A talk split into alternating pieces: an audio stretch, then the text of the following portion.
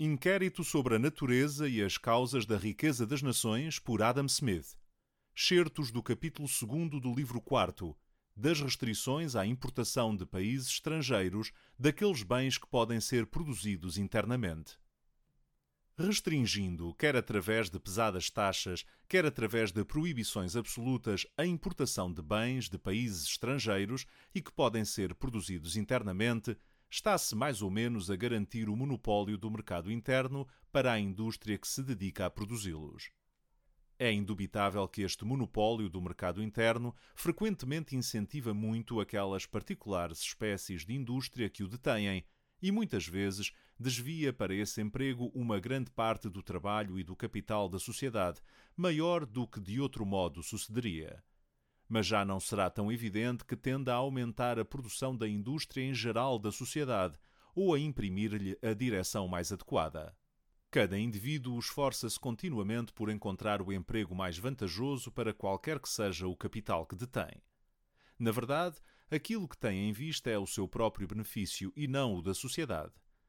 Mas o juízo da sua própria vantagem leva-o naturalmente, ou melhor, necessariamente, a preferir o emprego mais vantajoso para a sociedade.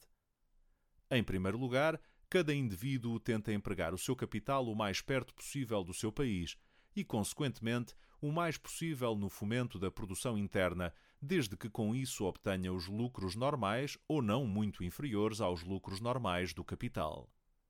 Em segundo lugar, quem aplica o seu capital no apoio à indústria interna, falo necessariamente para dirigir essa indústria para que a sua produção tenha o maior valor possível. A produção da indústria é aquilo que acrescenta ao objeto ou materiais com que labora. Conforme o valor desta produção é grande ou pequeno, assim o serão os lucros do seu promotor. Mas um homem só aplica capital numa indústria com vista ao lucro e, portanto, tentará sempre aplicá-lo naquela indústria cuja produção tenha possibilidades de vir a atingir o maior valor ou a ser trocada pela maior quantidade de dinheiro ou de outros bens mas o rédito anual de qualquer sociedade é sempre precisamente igual ao valor de troca de toda a produção anual da sua indústria, ou é, mais precisamente, a mesma coisa que esse valor de troca. Portanto, como cada indivíduo tenta, tanto quanto possível, aplicar o seu capital no apoio à indústria interna e, por consequência, dirigir essa indústria de modo a que a sua produção tenha o máximo valor, cada um trabalha, necessariamente, para que o rédito anual da sociedade seja o maior possível. Na realidade, ele não pretende normalmente promover o bem público, nem sabe até que ponto o está a fazer. Ao preferir apoiar a indústria interna em vez da externa, só está a pensar na sua própria segurança. E ao dirigir essa indústria de modo a que a sua produção adquira o máximo valor, só está a pensar no seu próprio ganho e neste, como em muitos outros casos, está a ser guiado por uma mão invisível a atingir um fim que não fazia parte das suas intenções. Nem nunca será muito mal para a sociedade que ele não fizesse parte das suas intenções. Ao tentar satisfazer o seu próprio interesse, promove frequentemente de uma maneira mais eficaz o interesse da sociedade do que quando realmente o pretende fazer. Nunca vi nada de bom feito por aqueles que se dedicaram ao comércio pelo bem público na verdade, não é um tipo de dedicação muito comum entre os mercadores e não são necessárias muitas palavras para os dissuadir disso. É evidente que cada indivíduo pode, na sua situação local, ajuizar muito melhor do que qualquer estadista ou legislador qual o tipo de indústria interna onde o seu capital se deverá aplicar e cuja produção poderá vir a ter maior valor. O estadista que tentasse orientar as pessoas privadas sobre o modo como deveriam aplicar os seus capitais não só se estaria a sobrecarregar com uma tarefa desnecessária, como ainda assumiria uma autoridade que não só dificilmente poderia ser confiada a uma única pessoa, como nem sequer a qualquer conselho ou senado, e que representaria um perigo nas mãos de um homem que tivesse a loucura e a presunção suficientes para se considerar capaz de a exercer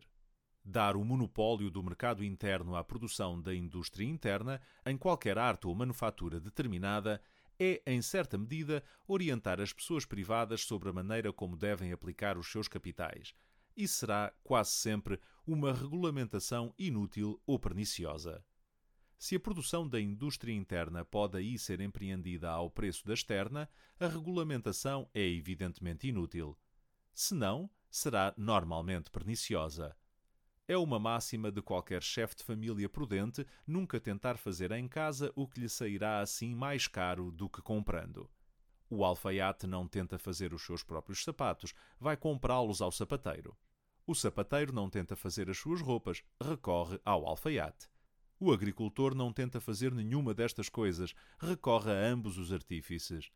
Todos eles consideram do seu interesse aplicar todo o seu labor e arte de um modo que lhes permita obter alguma vantagem sobre os seus vizinhos e adquirir com uma parte da sua produção, ou, o que é o mesmo, com o preço de parte dela, tudo o que necessitam.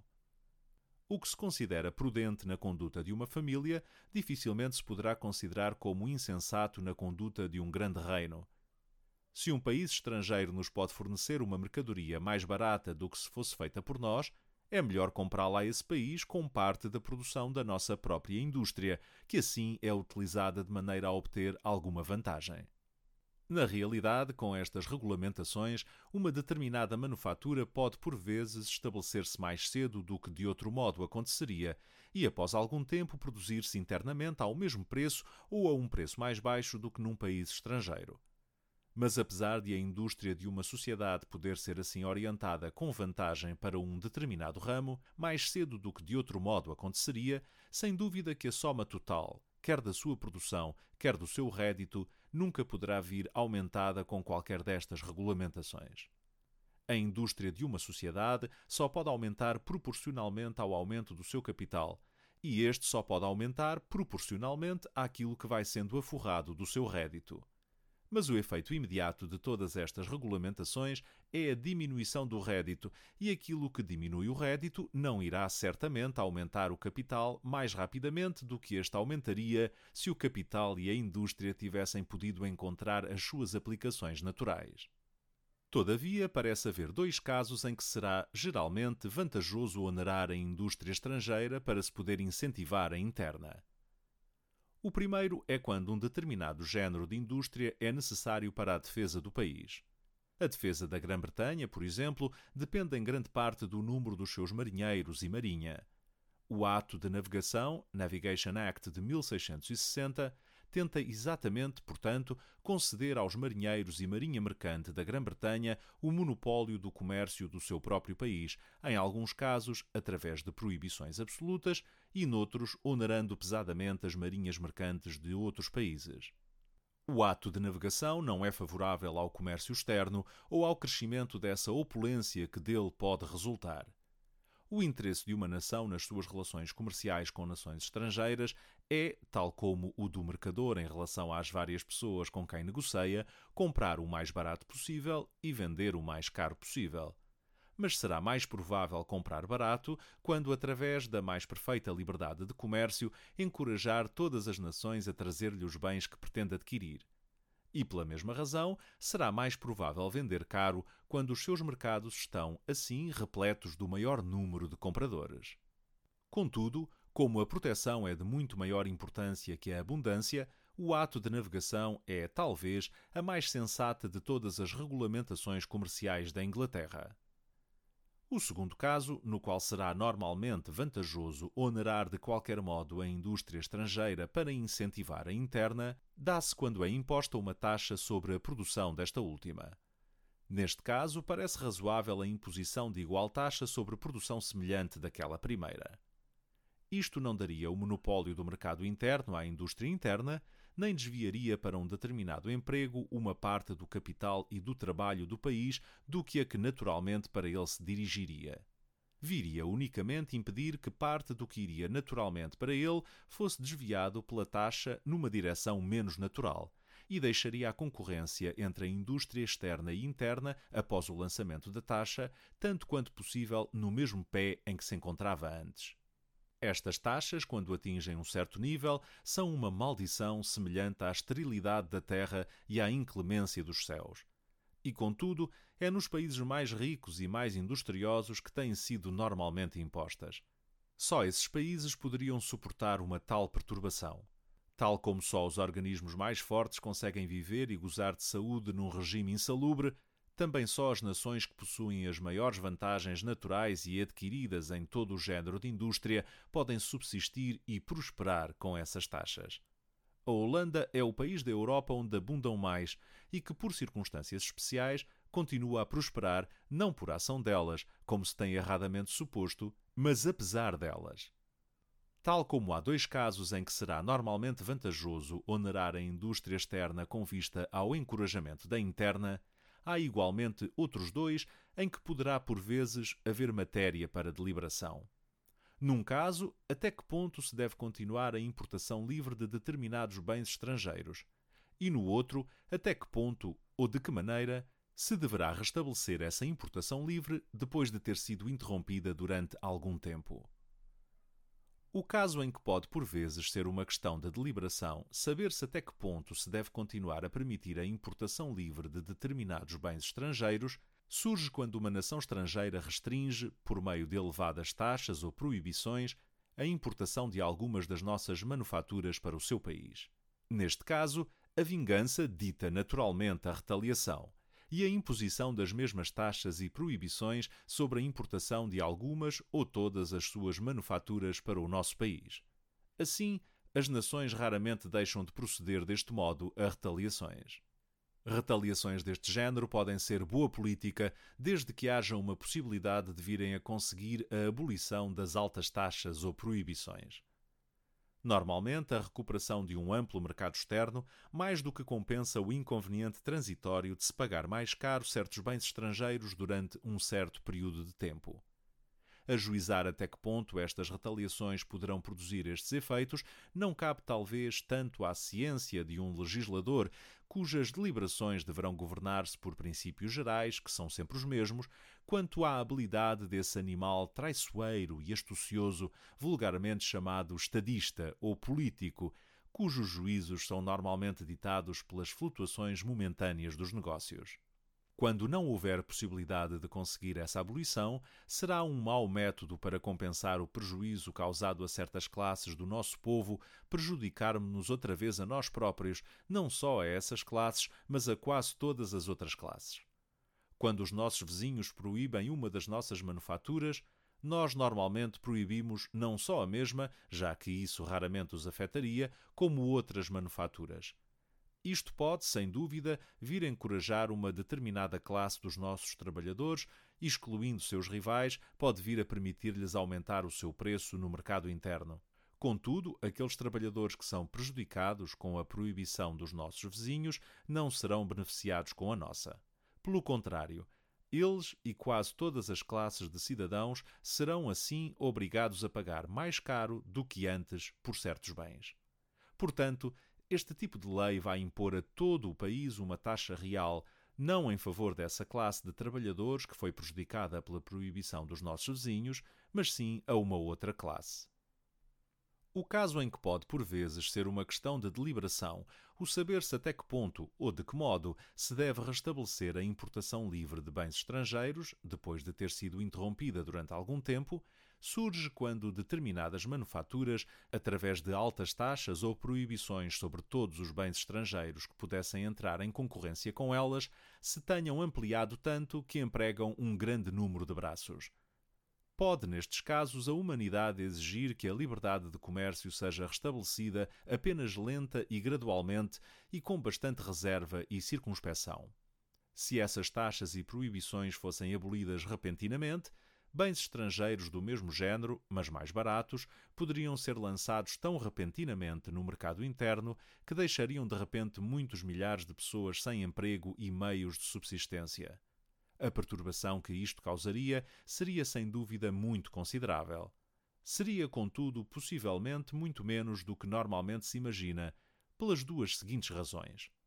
Em primeiro lugar, Todas essas manufaturas, que são normalmente exportadas para outros países da Europa com uma subvenção, seriam muito pouco afetadas pela importação mais livre de bens estrangeiros.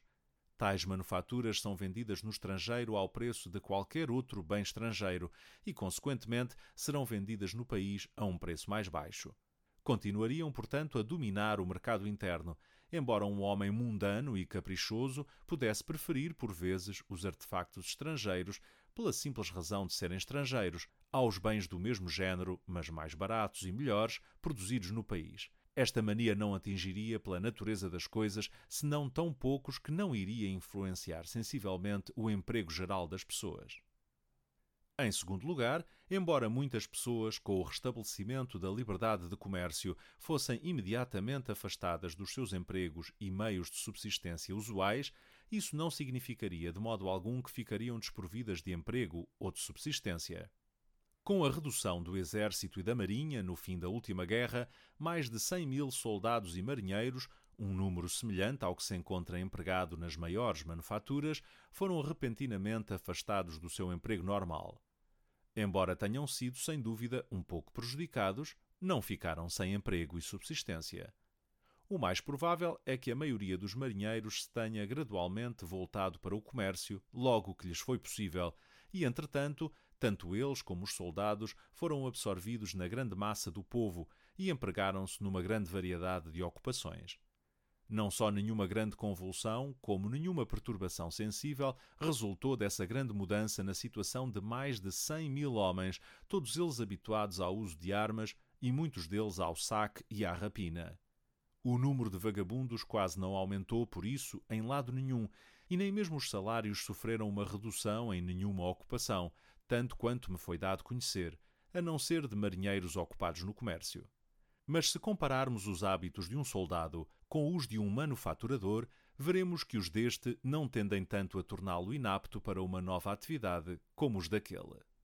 Se a mesma liberdade de exercer o tipo de ofício que se quiser for restabelecida para todos os súbditos de Sua Majestade, como o foi para os soldados e marinheiros, ou seja, se se abolirem os privilégios exclusivos das corporações e se se puser de lado o estatuto dos aprendizes, que são ambos verdadeiros obstáculos à liberdade natural, e se se acrescentar ainda a abolição da lei de residência, de maneira a que um trabalhador pobre, quando afastado do seu emprego, quer de uma determinada atividade, quer de um determinado local, possa recorrer a uma outra atividade ou local sem temer qualquer punição ou expulsão, nem o público nem os indivíduos virão a sofrer muito mais com o licenciamento, isto é, com o despedimento ou dispensa ocasional de determinadas espécies de manufaturadores, do que com o dos soldados.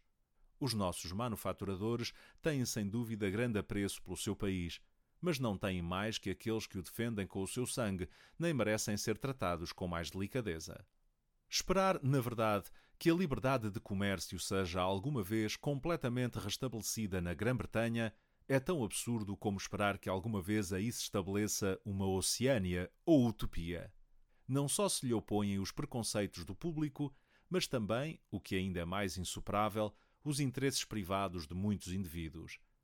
Se os oficiais do exército se opusessem com o mesmo zelo e unanimidade a qualquer redução no número de forças, como os principais promotores de manufaturas se opõem a qualquer lei que possa vir a aumentar o número dos seus concorrentes no mercado interno, se os primeiros animassem os seus soldados da mesma maneira que estes inflamam os trabalhadores a atacar violentamente os que propõem estas regulamentações, tentar reduzir o exército seria tão perigoso como hoje em dia é, sob qualquer aspecto, tentar diminuir o monopólio que os manufaturadores obtiveram em nosso detrimento. Este monopólio veio aumentar tanto o número de certas espécies deles que, tal como um exército crescente, se tornaram temíveis para o governo e, em muitas ocasiões, intimidaram os legisladores. O membro do Parlamento que apoiar qualquer proposta com vista ao fortalecimento deste monopólio está certo de conquistar não só a reputação de ser conhecedor das questões comerciais, como ainda grande popularidade e influência junto de uma espécie de homens a quem o número e riqueza conferem grande importância. Pelo contrário, se se lhes opuser, e ainda mais se possuir autoridade suficiente para os contrariar, nem a probidade mais notória, nem a mais alta estirpe, nem sequer os maiores serviços públicos prestados o poderão proteger das injúrias e calúnias mais infames, dos insultos pessoais, nem por vezes do verdadeiro perigo resultantes do ultraje insolente dos furiosos e frustrados monopolistas. O promotor de uma grande manufatura que, pelo facto de os mercados internos serem repentinamente abertos à concorrência de estrangeiros, fosse obrigado a abandonar a sua atividade, sofreria sem dúvida muito consideravelmente com isso. A parte do seu capital que havia sido normalmente aplicada na aquisição de materiais e no pagamento dos trabalhadores poderia, sem muita dificuldade, encontrar talvez outra aplicação mas aquela parte que foi aplicada em edifícios e nos instrumentos do ofício dificilmente se poderia utilizar de outro modo sem que isso acarretasse uma perda considerável. Assim, tendo em justa conta os seus interesses, será necessário que alterações desta espécie nunca sejam introduzidas repentinamente, mas sim lenta e gradualmente e após um longo período de preparação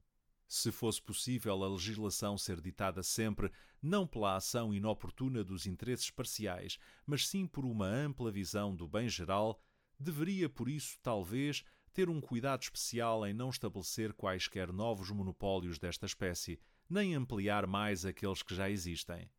Quaisquer regulamentações deste género vêm introduzir um certo grau de perturbação real na constituição do Estado que depois será difícil de sanar sem provocar novas desordens.